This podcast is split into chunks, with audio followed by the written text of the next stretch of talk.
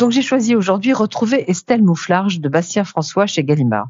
Bastien François, c'est un spécialiste de droit constitutionnel, mais ce livre de 400 pages n'a évidemment rien à voir avec sa spécialité, sinon je ne vous en parlerai pas.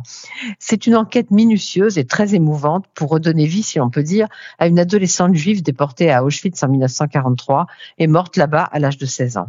Alors comment s'est-il lancé dans cette aventure? Eh bien, en 2014, Bastien François lit dans Le Monde qu'il existe une carte interactive permettant de savoir où habitaient les 11 458 enfants juifs envoyés de France vers les camps.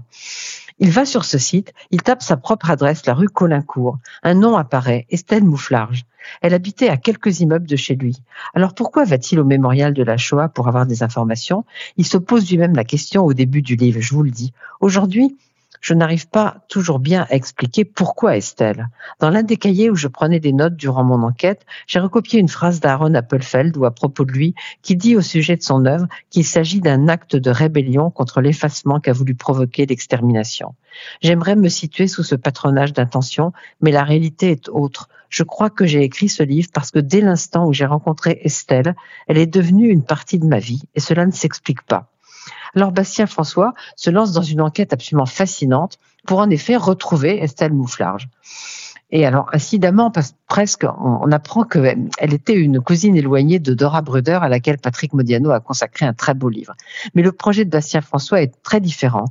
Il veut comme combler les trous de l'histoire. Il multiplie les recherches dans les archives. Estelle était au lycée Jules Ferry.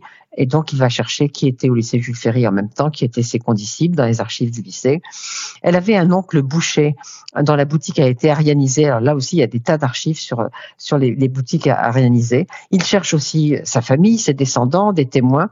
Estelle Mouflarge était euh, une de ces jeunes filles disparues avant d'avoir le temps de vivre et d'avoir une biographie. Eh bien, grâce à Bastien François, elle en a une. On la suit dans son enfance en banlieue. Elle est une fille d'immigrés qui, ses parents meurent très tôt. Alors, elle rejoint son oncle et sa tante à Paris. Et puis, elle est arrêtée.